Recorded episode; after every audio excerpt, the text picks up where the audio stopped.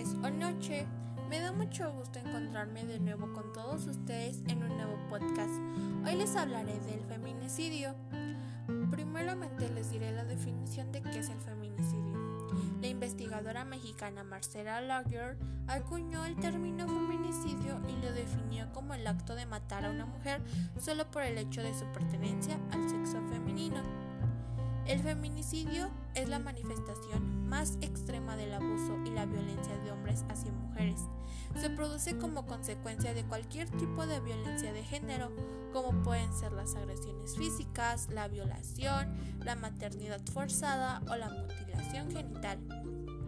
La motivación para el crimen es una de las peculiaridades principales del feminicidio en relación a otros tipos de homicidio. Según Diana Russell, a quien se atribuye la popularización de la palabra feminicidio, femicide en inglés, algunas de las motivaciones principales para estos asesinatos son la ira, el odio, los celos y la búsqueda de placer. Otras variables que Russell considera relevantes son la misoginia, el sentido de superioridad de género y la concepción de las mujeres como posesión. Estas variables se transmiten culturalmente y favorecen la violencia de los hombres hacia las mujeres. Por otro lado, los asesinatos de mujeres en el ámbito de la pareja también están ligados estadísticamente al consumo de alcohol o de otras drogas por parte del homicida. Si bien estas acciones no pueden ser atribuidas solamente a un fenómeno puramente bioquímico, Diana Rochelle y otros autores han propuesto diferentes tipos de feminicidio que difieren sobre todo en la relación entre la víctima y el asesino y en la motivación para el crimen. Número 1. Íntimo y familiar. El concepto feminicidio íntimo suele usarse para hablar del asesinato de la pareja o la expareja, independientemente de la relación legal entre las dos personas. El feminicidio íntimo se relaciona con el consumo de alcohol y otras sustancias y supone un 35% de todos los asesinatos de mujeres, no solo los cometidos por hombres, lo cual lo hace el más frecuente de todos los tipos de feminicidio. Número 2. Lesbicidio. No es difícil encontrar periodos históricos en que el asesinato de mujeres como castigo por ser homosexual fuera legal. Por ejemplo, en la Francia del siglo VIII se aprobó una ley según la cual a las mujeres se les debía amputar una extremidad las dos primeras veces que tuvieran sexo con mujeres, mientras que la tercera debían ser quemadas. Un crimen similar y al lesbicidio es la violación correctiva. Consiste en abusar sexualmente de una mujer homosexual con el objetivo de hacer que se comporte como si fuera heterosexual o simplemente como castigo. Es una manera de intentar imponer un supuesto orden natural mediante la violencia y el poder. Número 3. Feminicidio racial. En los feminicidios raciales, el componente de género se suma a un factor étnico. En estos casos, el asesino mata a la víctima tanto por ser mujer como por tener rasgos culturales y físicos diferentes a los suyos.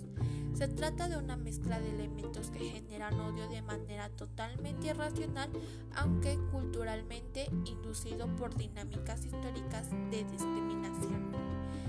En este tipo de asesinato, el racismo no solo influye en la comisión del crimen, sino también en que el hecho de que la víctima sea de una etnia menos valorada socialmente puede interferir en la resolución del caso, en el proceso legal y en la imagen que los medios dan de la fallecida. Número 4. Feminicidio en serie. Este tipo de feminicidio suele darse cuando un varón mata mujeres de forma repetida para obtener placer sexual sádico. En general, estos asesinatos se pueden producir por trauma o por asfixia. Wilson Hernández, en su estudio Determinantes y Evaluación del Riesgo, dijo que una mujer que es víctima de violencia con riesgo de feminicidio sufre consecuencias físicas que afectan su salud mental de tres maneras. Depresión y aumento de la depresión, falta de energía, ansiedad, cambios en el apetito, problemas de concentración, alteraciones del sueño, entre otros. Por lo tanto, significa un alto impacto porque le puede causar dificultades significativas en su vida cotidiana. ¿Qué se puede hacer? Las medidas a tomar para luchar contra los feminicidios no pueden concentrarse solo en un punto de los focos del problema, porque todo es parte de un problema con varios niveles de complejidad psicológico, psicosocial y sociopolítico.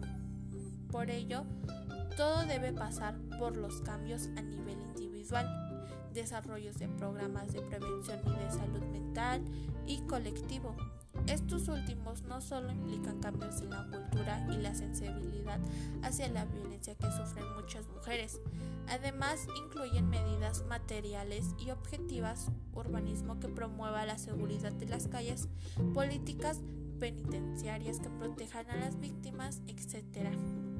A continuación les daré a conocer un testimonio de una mujer que sobrevivió a un feminicidio. Fernanda Monroy. Mi expareja me mantuvo cautiva por 24 horas. En ese inter sufrí mucha violencia física, emocional y psicológica hasta que pude huir en la madrugada. En mi aislamiento y proceso de recuperación lo denuncié ante las autoridades, pero no pasó nada. Una amiga activista me contactó con otras feministas que me ayudaron en todo Hice tres denuncias más contra el tipo, pero la policía ni en cuenta. Eso sí, nos apoyamos entre todas. Ahí aprendí, viví la sororidad y abracé mis convicciones. Él está libre, pero no vamos a permitir que lastime a nadie más. En conclusión, el feminicidio es una estrategia. El gobierno, las iglesias, las escuelas y la sociedad civil organizada deben trabajar de manera coordinada para enfrentar de manera decidida el problema. La familia en muchos casos es una escuela de violencia contra las mujeres que explica en buena parte el carácter estructural de los feminicidios. Fue todo de mi parte. Espero les haya causado una pequeña reflexión y podamos hacer un cambio. Los veo en un próximo podcast. Hasta la próxima.